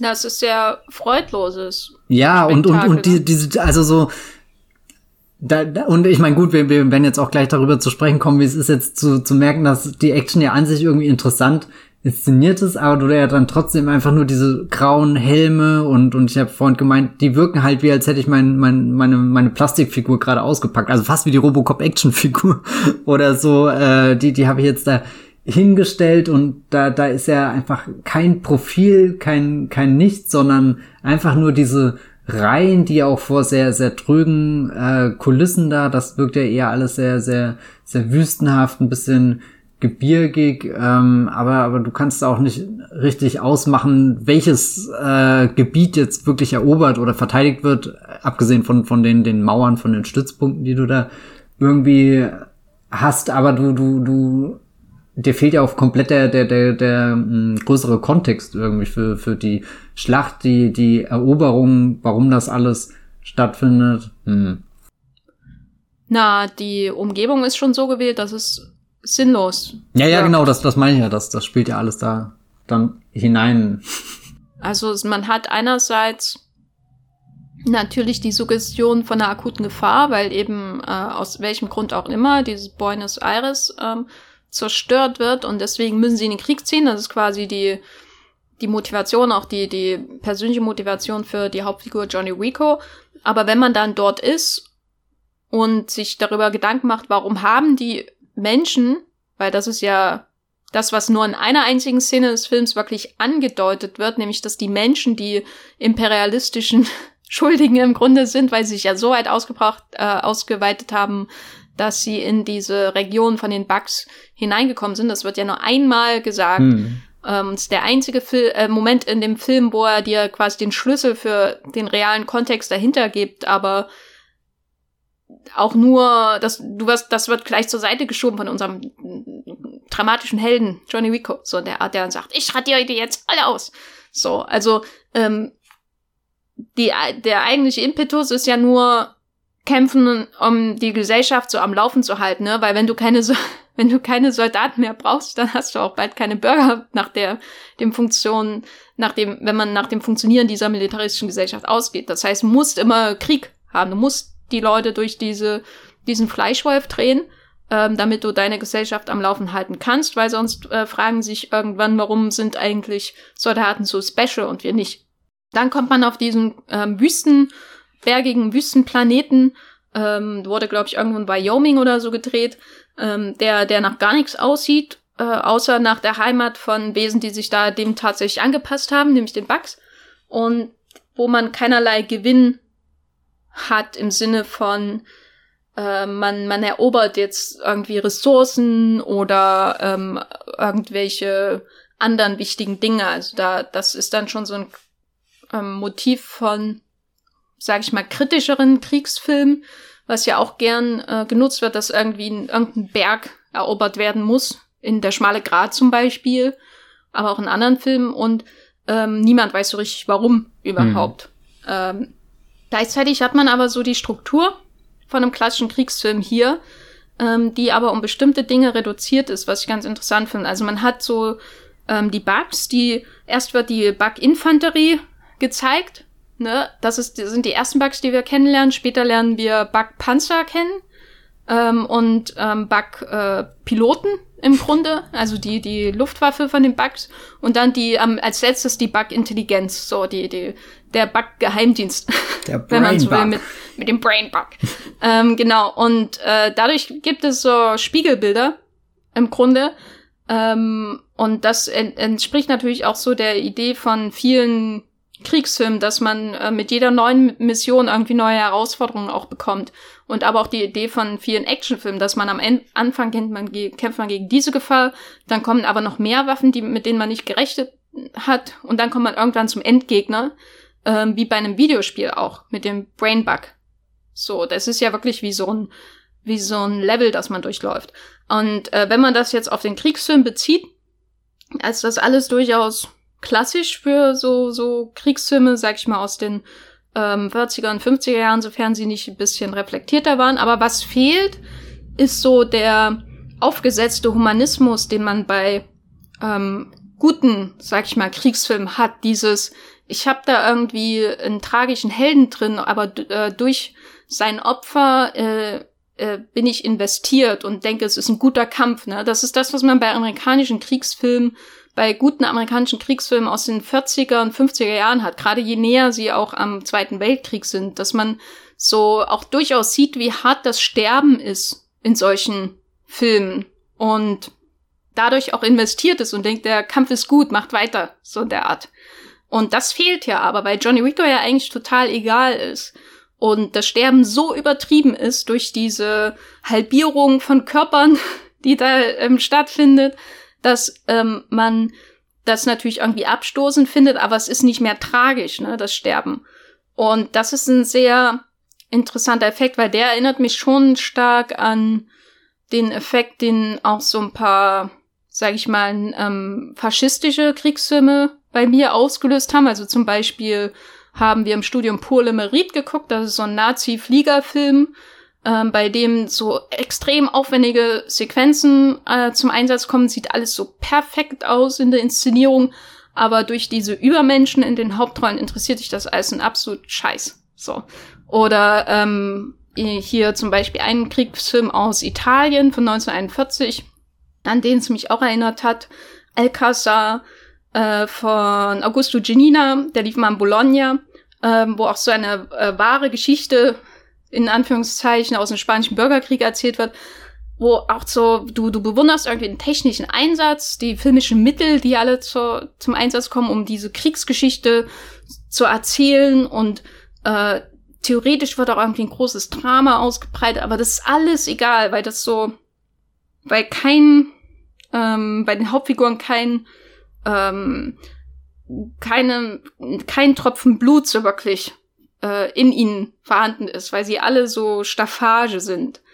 Ähm, und da, das finde ich interessant, weil da hatte habe ich dann auch drüber überlegt, bei Starship Troopers, inwiefern der Film vielleicht auch in einer gewissen Weise scheitert, wenn es um amerikanische Kriegsfilme geht oder die, die, um die Kritik an amerikanischen Kriegsfilmen, weil er eigentlich mh, mm, als Kritik an faschistischen, an faschistischer Propaganda funktioniert, würde ich sagen, aber damit auch sehr distanziert ist so von dem Modus der amerikanischen Kriegsfilme, die es einem, einem viel einfacher machen, mit den Leuten sich zu identifizieren und damit aber trotzdem problematisch sind eigentlich, ne? So habe ich noch gar nicht drüber nachgedacht. Es ist dann vielleicht so einfach, irgendwie diese, diese riesengroße Satire äh, einfach nur zu, zu machen, die, die Paul Verhoeven hier vorzeigt, sondern ja, im Endeffekt irgendwie diesen, diesen, diesen, dieses Militärtreiben an sich existiert dann weiterhin in anderen Aspekten und du hinterfragst das gar nicht. Ich bin auf alle Fälle gerade nur froh, dass ich nur Stolz der Nation gesehen habe. Mit dem Schützen Frederik Zoller, der da auch ohne äh, Blut im Gesicht äh, sein, sein, was auch immer, Werk vollbringt. Kein tolles Werk. Äh, und das ging durch 15 Minuten vor allem. Aber wir haben doch, wir haben doch zum Beispiel auch ähm, Kolberg gesehen, ne? Oh Gott, ja, erinnere mich nicht dran. Ja, stimmt. Äh, bei Kolberg ist es nämlich ähnlich, dass man durch diese, dass die faschistische Propaganda so fundamental scheitert, weil der Aufwand jedes vorgespielte Leben erstickt, ne? Also ich finde das halt, ich, ich muss ja sagen, ich mag Kriegsfilme. Deswegen denke ich auch ich, ich darüber merke, nach. Du bist sehr investiert gerade. Nein, es ist einfach, mhm. äh, es ist ein Genre, das ich sehr mag, obwohl das so total abstoßend und bläh ist eigentlich. Und in so Grenzen ähm, des, des politisch guten Geschmacks reingeht und so, die man, die, die, ähm, also es ist halt immer interessant. Und ähm, Paul Verhoeven hat ja selber gesagt, dass er ähm, den Film gemacht hat. Erstens, weil er das äh, ähm, oder dass er das Buch furchtbar fand. Er hat, glaube ich, irgendwie nach zwei Seiten aufgehört und dem Drehbuchautor gesagt, erzähl mir mal, worum es da geht. äh, und hat ihn dann absichtlich so gemacht, äh, in, mit dem Gestus, dass der Krieg quasi aus allen Faschisten macht. Und wenn ich mir aber Starship Troopers anschaue, ähm, dann also dann ist es für mich keine erfolgreiche Kritik am Kriegsfilm an sich, sondern eher eine Kritik an äh, ja, Faschist, an Faschismus an sich. So, ja, was ja. macht der eigentlich aus den Menschen, also falls das Sinn ergibt. Weil man könnte ja ebenso gut eine Kritik an Soda James Ryan machen. Aber von so einer Art von Erzählung ist ja Starship Troopers sehr weit entfernt. Durch die Sympathieverteilung, würde ich sagen. Ich überlege die ganze Zeit, ob das jetzt ein Problem für den Film ist oder nicht, weil, weil es sind ja auch irgendwie zwei verschiedene Felder, die, die beackert werden, oder? Also schaffst du es beides, beides in den Film irgendwie zu verpacken, ohne dass er nicht komplett überladen ist? Ich weiß es nicht. Weil, weil dieses, den, den, den Krieg an sich hinterfragen, das machen ja an sich auch schon sehr viele Kriegsfilme und, und das, was die wiederum nicht dabei haben, ist halt das, was jetzt Starship Troopers eben bringt, nämlich diese, diese größere äh, Ideologie, äh, Kritik und alles. Na, ich glaube, das, worin er am erfolgreichsten ist, ist, indem er alles so offensichtlich macht, dass man als Zuschauer in diese Fallen gelockt, wird. Ne? Man, man, selbst wenn man als Zuschauer genau darüber nachdenkt, wie die Uniformen aussehen und was er eigentlich uns damit sagen will oder was da, was das eigentlich für eine Gesellschaft ist und was das für Helden sind, ähm, wird man ja trotzdem zum Mitfiebern mhm. verlockt. Und das ist für mich schon einer der, der erfolgreichsten, äh, also der erfolgreichsten Elemente des Films, dass man ähm, in so einer klassischen Blockbuster-Erzählung letztendlich, also ein Held gegen eine große, gegen, einen großen Widerstand, von CGI-Monstern. Ähm, darüber müssen wir ja auch noch sprechen, äh, was es für uns heute bedeutet im Kino.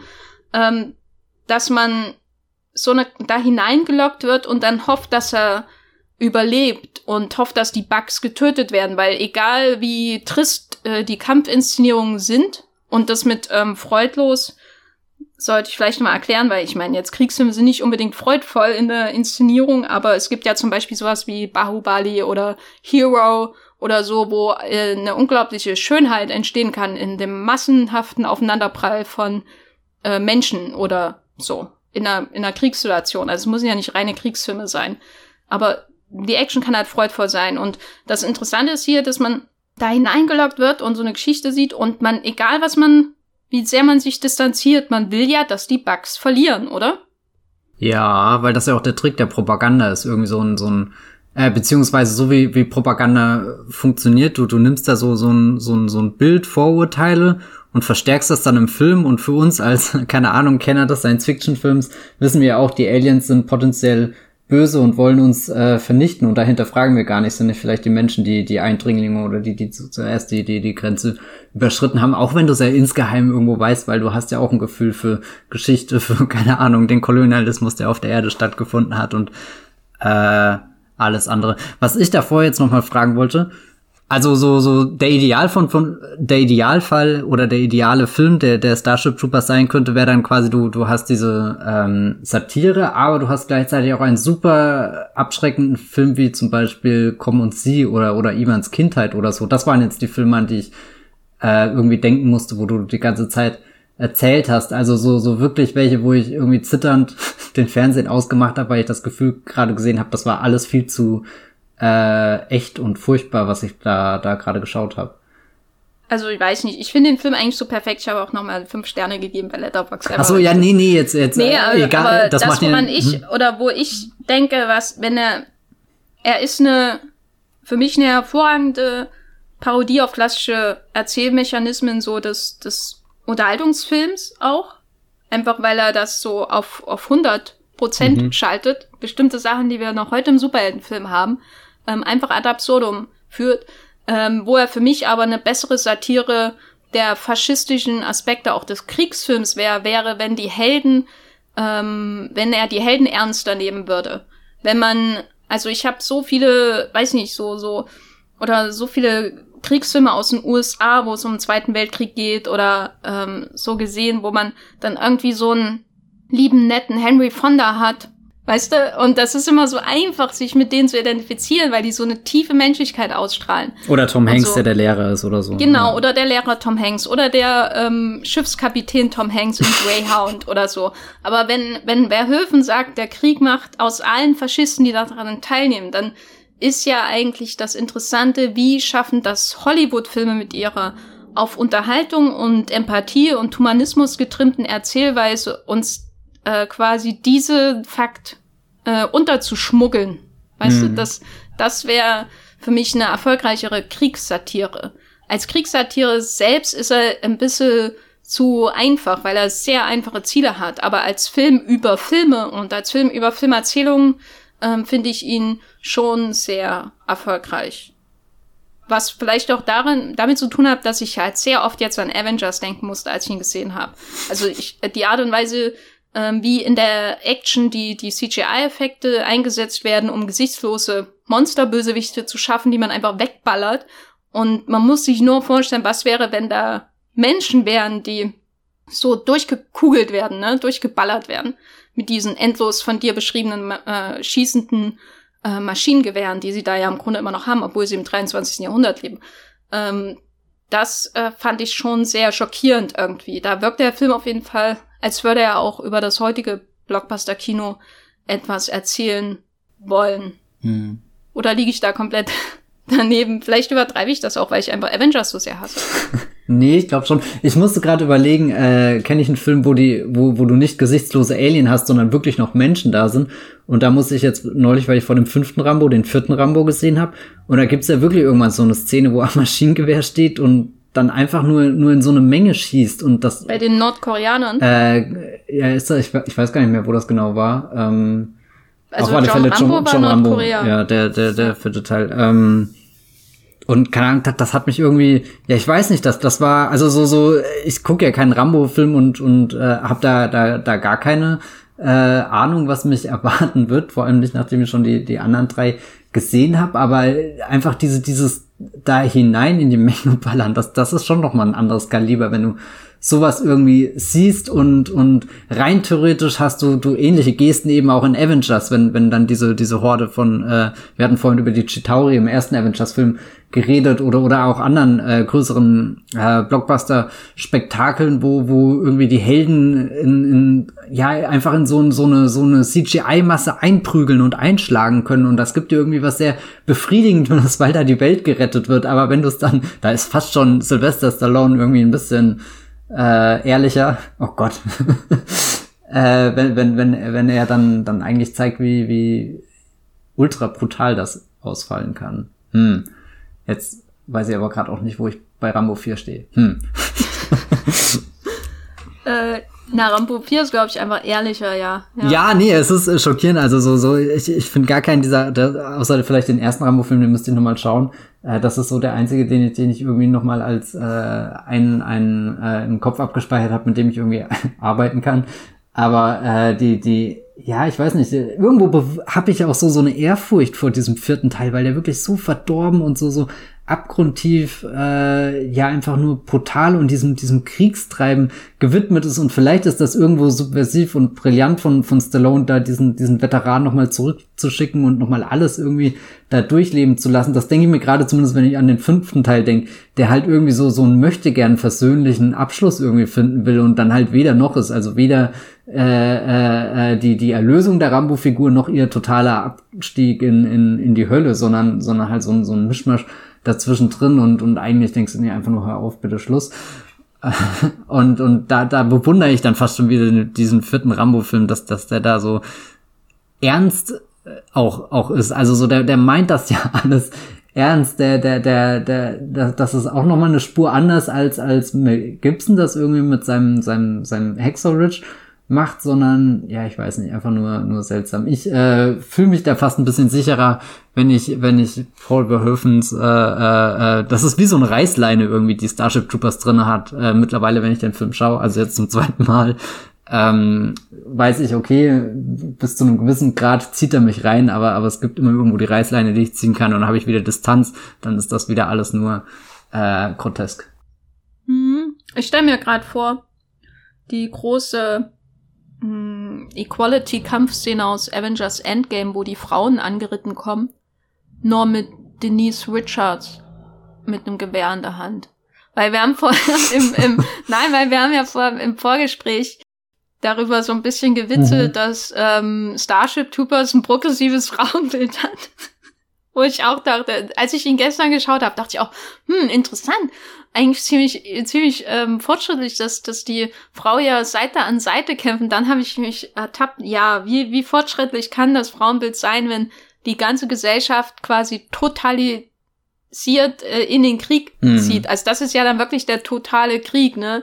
E egal wie alt, egal äh, welches Geschlecht, alle, alle sind gleichermaßen durch äh, militarisiert in dieser Gesellschaft. Und das fand ich, und da musste ich dann wirklich an Avengers denken und auch an dieses ähm, tolle Bild, wo, wo jetzt auch endlich die Frauen Krieg machen. und ähm, da, da bahnt sich sagen, ein sehr toller äh, Avengers 4 Take an.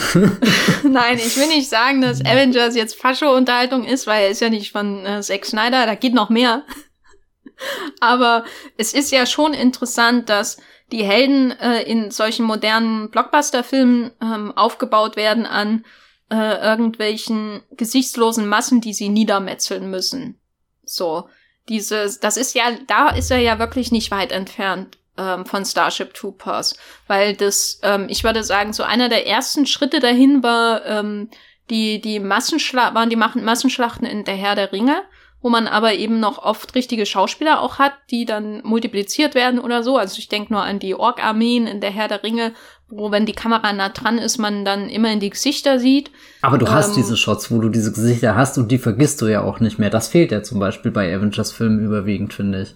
Wobei man aber auch bei J.R.R. Tolkien äh, lange darüber diskutieren kann, wie, inwiefern sein Menschen beziehungsweise Ork, beziehungsweise Urukai, ja, ja. beziehungsweise Südmenschenbild äh, äh, noch zeitgemäß ich, ich verteidige nur den guten Peter Jackson, der J.R., keine Gut. Ahnung, da, da weiß ich ehrlich gesagt zu wenig über ihn. Naja, also wenn er, wenn er in, in den Büchern die Südmenschen beschreibt, dann ist eigentlich alles klar. Muss man nicht mehr wissen. ich habe ich hab nur den ersten gelesen. Lohnt sich schon weiterzulesen. Ja, ja, irg irgendwann mal. Aber ähm, also das war so der Anfang und dann äh, von diesen Massenschlachten ne, als als Prime Selling Point für Blockbuster. Also das ist ja, ich würde jetzt nicht sagen, dass Starship Troopers mit seinen Bass 120 Millionen Einspiel, wo er 100 gekostet hat, irgendwie die Leute inspiriert hat, Massen CGI-Schlachten zu machen. Eher das Gegenteil. Aber der Herr der Ringe war dahingehend sehr wichtig. Und dann wurde das natürlich auch äh, mit dem äh, Boom des Superheldenfilms viel populärer, ne? sich immer zu überbieten, bis dann eben diese Massenschlacht im Finale von Avengers 1 kam in New York und dann hat das, haben das die DC-Filme dann auch noch gemacht und dann ging ja irgendwann gar nichts mehr ohne Massenschlachten, wo dann zugunsten des PG-13 Waitings äh, sehr schnell ähm, die Entscheidung fiel, mach mal doch irgendwelche gesichtslosen Viecher, Viecher, wo kein Blut fließt. Und das fand, musste ich jetzt wieder sehr oft dran denken, als ich Starship Troopers geschaut habe, dass der Film super brutal ist, aber am wenigsten brutal, wenn es um die Tötung der Gegner geht, weil man nie richtiges Blut sieht, immer nur Schleim ne? mhm. ne? und immer nur so Insektenkörper, die durchgeschossen werden. Da ist er schon sehr seiner Zeit voraus auf eine traurige Art und Weise. Und vor allem, du hast den Schleim ja eigentlich nie, wenn es das, das, das Insekt zerfetzt, sondern wenn der Schleim halt auf die Menschen spritzt. Also du siehst wieder nur diese Körper, wie sie entweder von dem Feind benetzt werden oder selbst auseinander von dem Feind genommen werden. Der einzige Moment, wo man vielleicht äh, intensiver über den Schmerz der Bugs nachdenkt, ist, glaube ich, dann, wo der Superbug, äh, Brainbug gefangen mhm. wird und gefoltert wird im Grunde, ne? Weil der sieht ja auch dann, ich meine, gut, der ist äh, schon, schon äh, äh, kriegerisch ausgestattet, gerade wenn er die, die Gehirnmasse aus den Köpfen saugt. Äh, da, da, das ist dann der zweite große Moment, wo dir schlecht wird, nachdem Denise Richards sich am Anfang im Angesicht der Gedärme übergeben hat. Äh, aber danach wirkt er ja wirklich irgendwie hilflos und fast wie als würde er so kauern und, und irgendwie all diese glibbrigen Dinge, die, die da in seinem ja, Gesicht rumhängen, die, die wirken ja irgendwie, ja, traurig fast schon. Du, du willst das, ja, nee, ich will's nicht streicheln. Das sieht so eh, nee, wirklich nicht. Aber, aber so, so, wo du auch einfach merkst, wie, wie eklig die Menschen dann sind und dass die Menschen hier wahrlich die, die, die Eindringlinge sind, die, die jetzt einfach hier diesen, äh, diesen, diesen, diesen vermeintlichen Endgegner, der ja dann gar nicht so, so mächtig ähm, rein, rein, rein, rein kampftüchtig oder was auch immer ist. Und dann gibt's ja auch nochmal diese, diese äh, spätere Szene, wo man dann sieht, äh, im Labor sind die Wissenschaftler und die werden ihn bis ins Detail überprüfen. Und das erste, was du siehst, wird einfach so ein, so ein, so ein, keine Ahnung, Dude im weißen Kittel so, so eine mega, weiß nicht, Spritze reinrammt oder so. Und das halt definitiv nicht auf äh, liebvolle Weise geschieht, obwohl du ja merkst, dass das Wesen schon komplett eingeschüchtert und, und am Ende seiner äh, äh, Kräfte irgendwie angekommen ist. Und dann steht noch das Sensor da. Ja, ja. Das fand ich auch schon wieder interessant, wie du ja da wieder in diesem Modus bist. Okay, Propaganda, was kriege ich gerade gezeigt, aber auf einmal zensiert die Propaganda was. Also sowas, was, was erzählt dir das dann über den Akt, den du da eigentlich siehst, wenn du davor äh, den Soldaten gesehen hast, wie er von einem Brainbug zerfetzt wurde. Also sprich, äh, es wird gezeigt, wie, wie der Mensch leidet, aber wenn der Mensch selbst jemand anderem da Schaden anrichtet, dann kommt der fette Sensor äh, Balken drüber. Hm. Nicht so geil, diese Welt. Was ich noch interessant finde, wenn man heute diese ganzen CGI-Armeen hat, ist natürlich das, ähm, wenn man sich jetzt vorstellt, wir haben da so eine Rechnung und auf der einen Seite sind die Bugs und ihre Äquivalente in heutigen Filmen, die niedergemäht werden oder auch äh, irgendwelche Drohnencomputerarmeen oder auch Klonarmeen. Ein Film, der sicherlich nicht äh, ohne Einfluss blieb auf so die Inszenierung von oder mehr, die Trilogie sogar, äh, blieb ja sicherlich nicht ohne Einfluss auf die Inszenierung von Blockbuster-Schlachten, die, die Prequel-Trilogie von Star Wars. Und auf der anderen Seite der Gleichung haben wir meistens menschliche Helden oder Space Aliens, die aussehen wie Menschen äh, in Star Wars. Und an, an welchen denkst du? An Kit Fisto, an Shakti? Luminara und Dulli, wer ist das? Rück raus mit der Sprache. Ich brauche jetzt erstmal ein Wörterbuch. ähm, und das Interessante ist, bei Starship Troopers hat man ja den Einsatz der Gewalt auf die menschlichen Körper so als Gegengewicht, ne? Also die, äh, was ja so ein, ein sehr ähm, widersprüchliches Moment ist. Einerseits wirkt die Gewalt extrem übertrieben und fast schon komisch in ihrer übertriebenen Art, wie da die Menschen halbiert werden in Star Starship Troopers. Und andererseits wirkt die äh, Gewalt irgendwie so so ähm, fast schon stehlend, weil da, weil der, der es überlebt, ne, der, der es überlebt, dass da sein sein Oberschenkel durchbohrt wird, der, der geht da gestärkt daraus hervor, offenbar äh, im Fall von Casper und Dean. Aber sie ist in jedem Fall schmerzhaft so. Aber wenn wir jetzt einen PG-13-Film anschauen oder so und man hat diese CGI-Armeen auf dem anderen, auf der anderen Seite der Rechnung, ähm, die niedergemäht werden.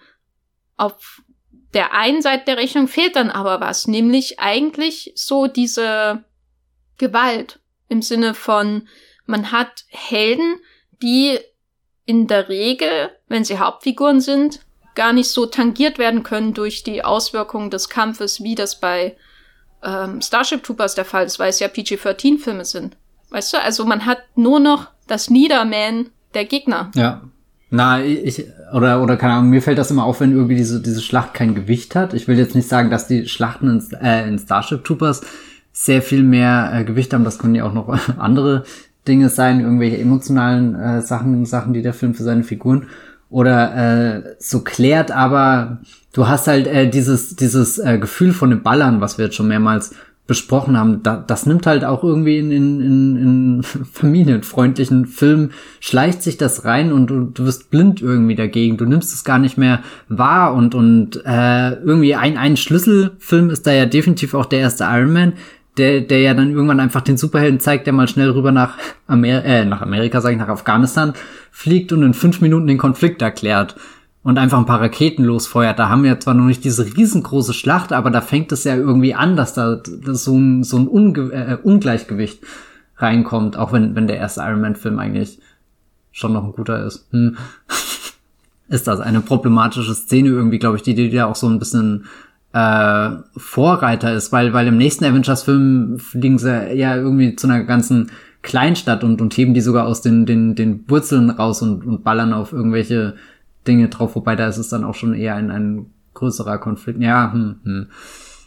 Na, bei Iron Man hast du aber auch das Problem, dass dadurch, dass er dann Iron Man ist, dass er ja dann doch auf eine gewisse Weise unverwundbar ist. Oder also, ähm, sobald er aus dem aus der Gefangenschaft flieht, wird ja Iron Man zu der unverwundbaren Drohne. Vorher ist er ja verwundbar und der Körper von mhm. Iron Man ist ganz wichtig, äh, weil er ja ähm, diese extreme Verwundung quasi in der Mitte seiner Brust hat, ähm, die, die ihn immer anfällig macht, aber durch diese Stählung, die äußere, ähm, sprichwörtlich, wortwörtliche Stählung, ähm, wird er dann zu so einer unverwundbaren Throne und bringt den Zuschauer in diese Stellung, wo man mit einer ähm, menschlichen Waffe mitfiebert. Was auch so bizarr ist, wenn man sich's mal überlegt.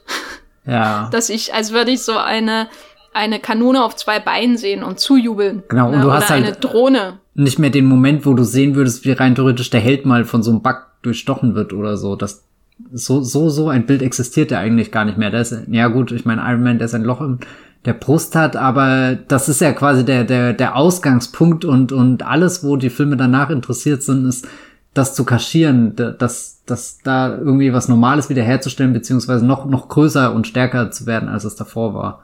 Und dann, dann ist diese, diese, diese Verletzlichkeit auch immer, äh, äh, ja, ich weiß nicht, sehr relativ. Die Verletzlichkeit ist ja meistens so den Hauptbösewichten vorbehalten. Genau, also wenn ich jetzt mir anschaue Avengers 4 äh, oder Infinity War, wo auch immer die dann über die Wiese in Wakanda rennen. Ich nehme mal an, es war Infinity War. Das war Infinity War. die Wiese, ach Gott. Aber wenn sie da über die Wiese rennen, Und äh, da die, die, da sieht man ja nicht mal, das sieht man ja letztendlich nicht mal, wie die Aliens oder was auch immer das ist, dann aussehen. Das fand ich wirklich frappierend. Ich glaube, darüber haben wir auch schon intensiv gesprochen in einem anderen Podcast. Und da gibt's auch diverse Artikel von mir, wie furchtbar das alles ist. Aber ähm, da ist, sind quasi die Armeen nur da, um weggeschlachtet zu werden und die körperlichen ähm, Folgen, die tragischen Folgen für die Helden, für die ist ja eigentlich Thanos verantwortlich mhm. selbst, ne? Der Mann mit dem Gesicht, der eine große Brainbug der des Marvel Cinematic Universe, wenn man so will, der natürlich menschlich ist, ne? Der der äh, mit der aussieht verdächtig wie Josh Brolin mit einem riesen Kinn. Ich dachte schon, Und du die, sagst Joss Whedon. Das auch, wie Joss Whedon sieht er auch aus. Und äh, das ist natürlich dann so eine, ich also da verrät der Film ja im Grunde schon selbst, wie wenig gefährlich eigentlich ähm, die Gegner sind, die da einfach niedergemäht werden, weil sie immer den Menschen brauchen, um die Gewalt den eigentlichen Haupthelden zuzufügen, im Sinne von nicht die Superbugs oder wer auch immer, die da angreift, äh, äh, sind dann äh, dabei, um, um den tragischen Tod von Vision hervorzurufen, sondern das muss natürlich Thanos machen. Ähm, was auch viel über die Art und Weise erzählt, wie Spektakel heute funktioniert und wie es vielleicht auch so ein Schattenboxen oft ist, wenn so Massen gegen Massen kämpfen. Das wirkt halt echt wie Schattenboxen, deswegen finde ich die Szenen auch immer so furchtbar langweilig. Weil ich eh weiß, dass da nix, nix Ernstes passiert. Bei den Helden. Thanos. Thanos ist dann, dann dazu da, um das zu machen. So in der Art. Ja. Also, modernes Blockbuster-Kino hat Probleme. Äh, Fazit. äh, äh, äh hören wir uns beim nächsten Pod Podcast, ist Iron Man der Johnny Rico des 21. Jahrhunderts. Wie fandest du eigentlich die Musik von äh, Basil Polidorus? Na, die ist natürlich auch super fies, weil die holt dich ja auch total ab. Also da, äh, da, da, da, ja, da, da spürst du die, die, die, die Kraft, die durch deine Muskeln läuft und, und bist richtig motiviert, da auch mal so, so ein äh, Brainbug um die Ecke zu bringen. Ähm, ja, keine Ahnung, würde ich als, als eine von, von vielen dieser, dieser geschickten, fiesen Mechanismen ähm, einordnen, die, die Paul Verhoeven da unterbringt, um uns ja irgendwie so ein bisschen auch zu verführen. Aber ich finde das sehr interessant, weil eigentlich ist das eine Musik, die ich nie höre, wenn ich nicht den Film schaue, weil, weil, also so, so, so toll das Stück dann vielleicht ist, es ist halt jetzt auch mit was konnotiert, was ich eigentlich nicht unterstützen mag. Es ist total bizarr. Und, und gleichzeitig höre ich trotzdem irgendwie jeden, jeden, jeden aufbrausenden Klang, der, der bei so einem Bad Boys-Film im Hintergrund äh, läuft und, und der, der, keine Ahnung, funktioniert der was, was ähnlichem, also so, so. Aber, aber du hast halt nicht den bitteren Beigeschmack, dass das total verdorben alles ist. Total verdorben, ja. ja. Wobei so die Bad Boys-Filme von Michael Bay, die gerade der zweite, die sind ja hui, hui, hui, hui, hui, hui. Wobei ähm, auch glaube ich, Starship Troopers trotz aller Fallen, die er einem legt, natürlich wahrscheinlich etwas leichter zu lesen ist als das, was er ist, äh, im Umgang mit der Ideologie, die im Zentrum seiner, seiner Story ähm, steht, als wenn ich jetzt zum Beispiel 300 mhm. schaue, ähm, der mir auch sehr oft ins Gedächtnis kam, und Teile von Man of Steel. Bei Starship Troopers wird ja wirklich, äh, werden ja wirklich einzelne Szenen aus Triumph des Willens nachgestellt im Grunde auch in die, besonders natürlich in diesen Werbespots für die Armee, die da ähm, äh, ähm, am Anfang laufen. Aber also der Film hilft mir dann natürlich auch weiter, indem er dann natürlich auch die, die äh, Uniform so aussehen lässt, wie er sie aussehen lässt. Und spätestens, wenn du dann Neil Patrick Harris in seiner SS-Uniform siehst, dann, dann zweifelst du ja, dann weißt du ja im Grunde, wenn du einigermaßen Vorbildung hast, wie du das einordnen musst, selbst wenn du dann dich immer wieder in so Fallen wiederfindest, in denen du dich fragst, habe ich jetzt ein bisschen zu viel Freude oder Spaß zumindest oder ähm, Lust am Bugkill-Spektakel.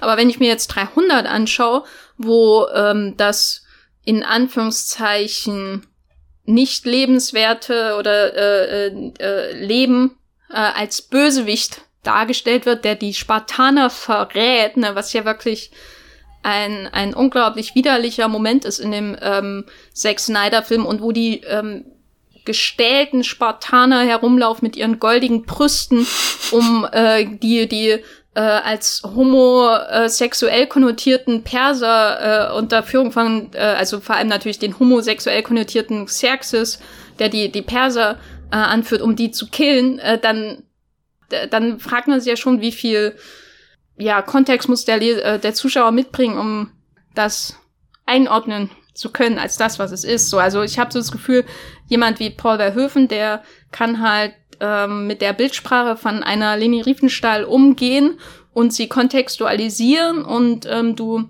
wirst dann höchstens in den Blockbuster-Elementen so ein bisschen in Fallen gelockt, aber vorher ist eigentlich relativ klar, was du siehst so. Aber äh, andere Filmemacher, die vielleicht auch nach ihm kamen, äh, vielleicht auch einen anderen Hintergrund hatten, ähm, rein biografisch gesehen, die, die nehmen das so auf als äh, geile Momente. ne? Das ist so ein Problem äh, im modernen Block Blockbuster-Kino, auch was, was ich halt wirklich auch jemand wie Zack Snyder äh, vorwerfe, dass, dass das so Einzug hält und völlig unreflektiert passiert. Klar kann man immer überlegen, wie sinnvoll ist es jetzt, jeden Star Wars Bösewicht als möchtegern Faschist darzustellen, aber das, was Zack Snyder macht, ist ja noch mal fies, weil er, weil er äh, das so unreflektiert macht. Aber andererseits, das ist ja hier jetzt kein Zack Snyder Podcast, also vielleicht äh, bin ich ja jetzt gerade auf dem Rant unterwegs, der hier nicht reinpasst. Äh, ja. Hast du den 300, als du den zum ersten Mal gesehen hast, gedacht, boah, geile Action? Ich fand den so geil, als ich den das erste Mal gesehen habe glaube, selten war in diesem Podcast eine ehrlichere Aussage von mir zu hören.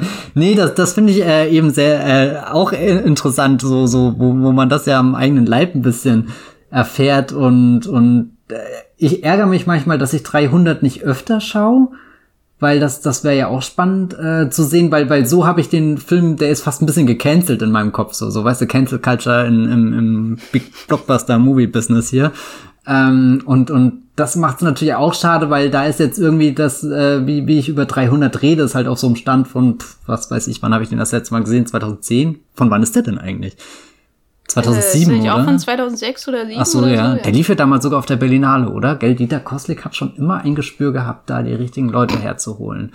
Und ja, deswegen irgendwie so, so wie du, wie du 300 gerade äh, beschreibst, das kann ich alles unterschreiben, weil das halt auch das Bild ist, was sich so, so in meinem Kopf setzt. Und gleichzeitig weiß ich noch, dass es irgendwann halt mal den Matthias gab, der, der so stolz war, dass er diesen Film äh, sehen konnte, obwohl er da eigentlich nicht ins Kino durfte, aber irgendjemand hat es trotzdem geschafft, dass der, dass der Film irgendwie zu mir getragen wurde. Ach, ich weiß auch nicht mehr, wie das ging. Das war alles sehr magisch damals. Und dann, dann. War es ein, war es ein USB-Stick? Ja, vielleicht sogar eine CD. ich weiß es nicht, keine Ahnung. Und, und da, da war ich endlos fasziniert von diesen Bildern. Also so, so, das, das sah unglaublich aus. Auch so, so, sowas, wo du, wo du merkst, okay, sowas habe ich vorher auch noch nie gesehen. Und, und das, da, da ist ja auch wieder diese Neugier verbunden. Also die, die mich dann auch irgendwie ursprünglich zu Starship Troopers oder so äh, reintut, da, da ist irgendwas, was ist, das ist noch nicht für mich bestimmt, aber es hat da so, so ein paar Trigger, die einen einfach abholen und, und da hineinziehen. Und ich weiß gar nicht, wann, wann ich das erste Mal dann äh, 300 unter ja einer anderen Perspektive geschaut habe, die die die mehr mehr Kontext bietet und ich meine, als ich das erste Mal 300 gesehen habe, wusste ich ja auch wahrscheinlich gar nicht, wer Zack Snyder ist. Ich wusste gar nicht, dass das auf einer Comic Vorlage basiert hatte, keinen Hintergrund zu ähm, Frank Miller und so und und das das ist ja alles irgendwas, was was so so diese diese Entwicklung dieses Films dann schon ähm, ja, die Entwicklung des Films oder halt die, die Art und Weise, wie, wie, wie man ihn wahrnimmt, das, das, das verändert das.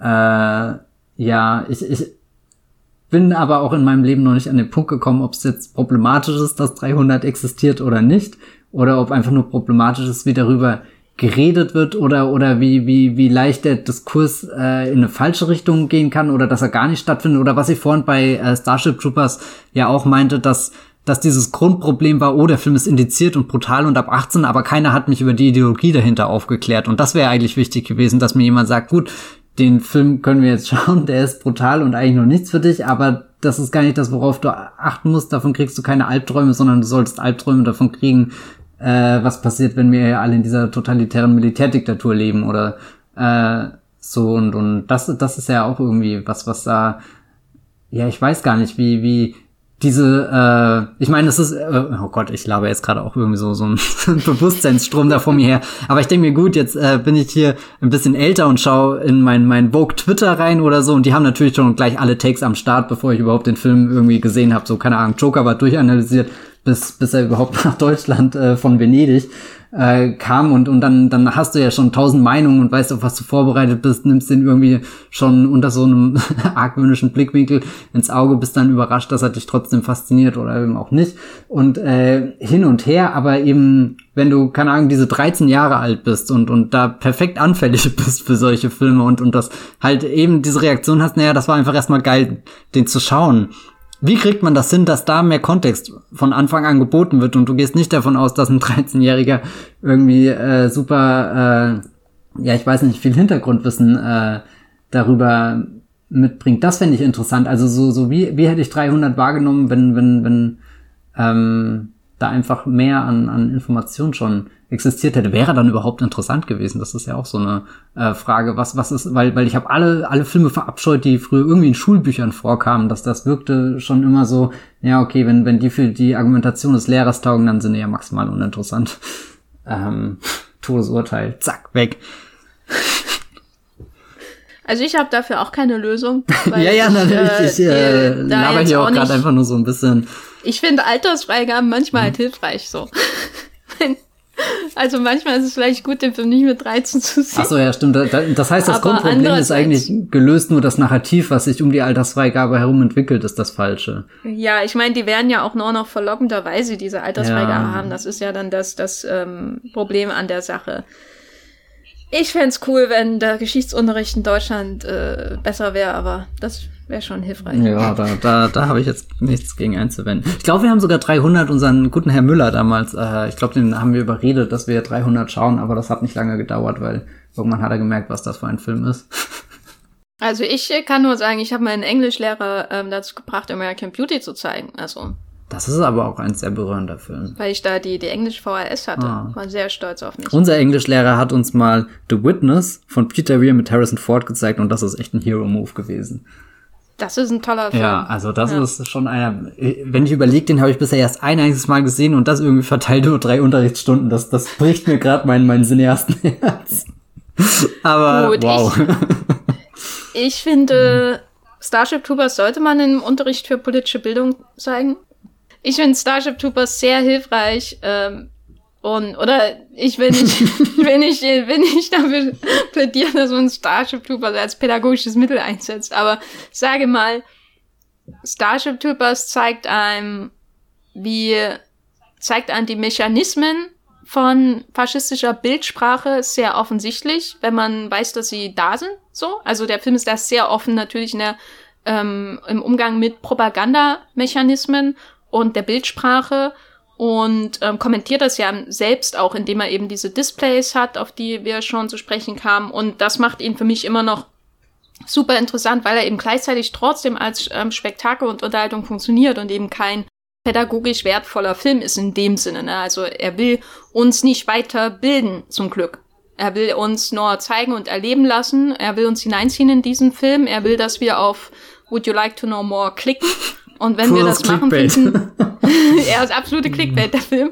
Ähm, wenn wir das machen, dann finden wir uns manchmal in einer Situation wieder, die sehr verwirrend sein kann, weil wir bestimmt mit Helden wieder mitfiebern, die, mit denen wir vielleicht nicht mitfiebern äh, würden, wenn sie, ähm, weiß nicht, 1939 gefilmt äh, würden in Wehrmachtsuniform, sag ich mal.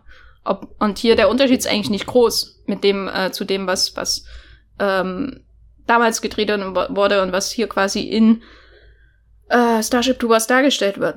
Und da ist der Film auf jeden Fall wesentlich cleverer, wesentlich reflektierter als viele Filme, die faschistische Bildsprache quasi in die Mainstream-Unterhaltung aufnehmen, ohne das zu reflektieren, ohne das zu kommentieren, ohne uns ähm, in diese Widersprüche hineinzuziehen, sondern einfach, weil es halt geil aussieht, wie ein nicht näher genannter Filmregisseur, der hier schon mehrfach erwähnt wurde. Warte erst mal, bis der, der Snyder Cut kommt, da wird dann alles so, wie er es wirklich meint. Ach Gott. Da ist die Mission des Großmeisters entfesselt. oh Gott, Großmeister Snyder. Uh. Matthias, dein, dein Fazit zu Starship Troopers, würdest du ihn Leuten über 18 empfehlen?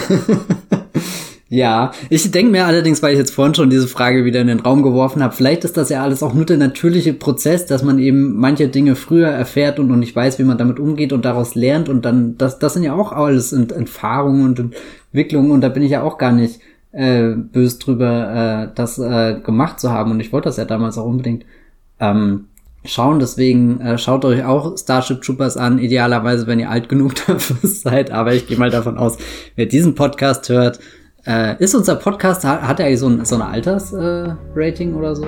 Gibt's das? Ich glaube, der hat äh, frei ab 12. Oh, wer weiß, ob das legal ist.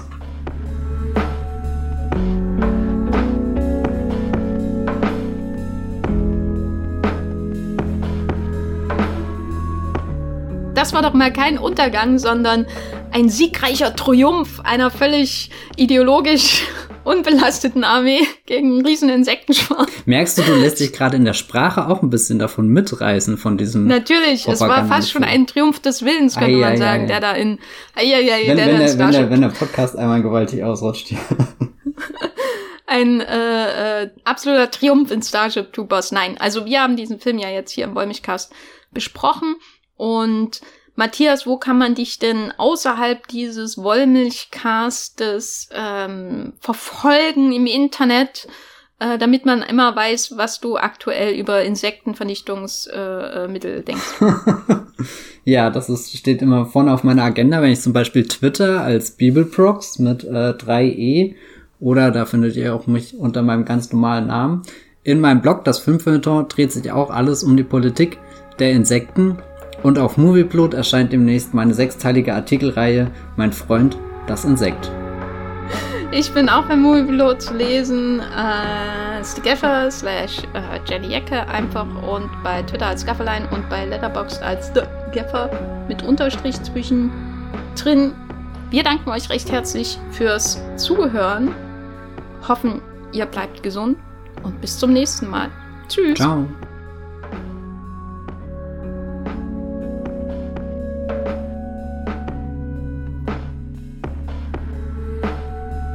Der Wollmilchcast wird produziert von Jenny Jecke und Matthias Hopf. Unser Intro und Outro stammt aus dem Song Slam Canto von Kai Engel. Ihr könnt unseren Podcast bei allen gängigen Apps abonnieren und wir freuen uns über Kommentare und Bewertungen auf iTunes.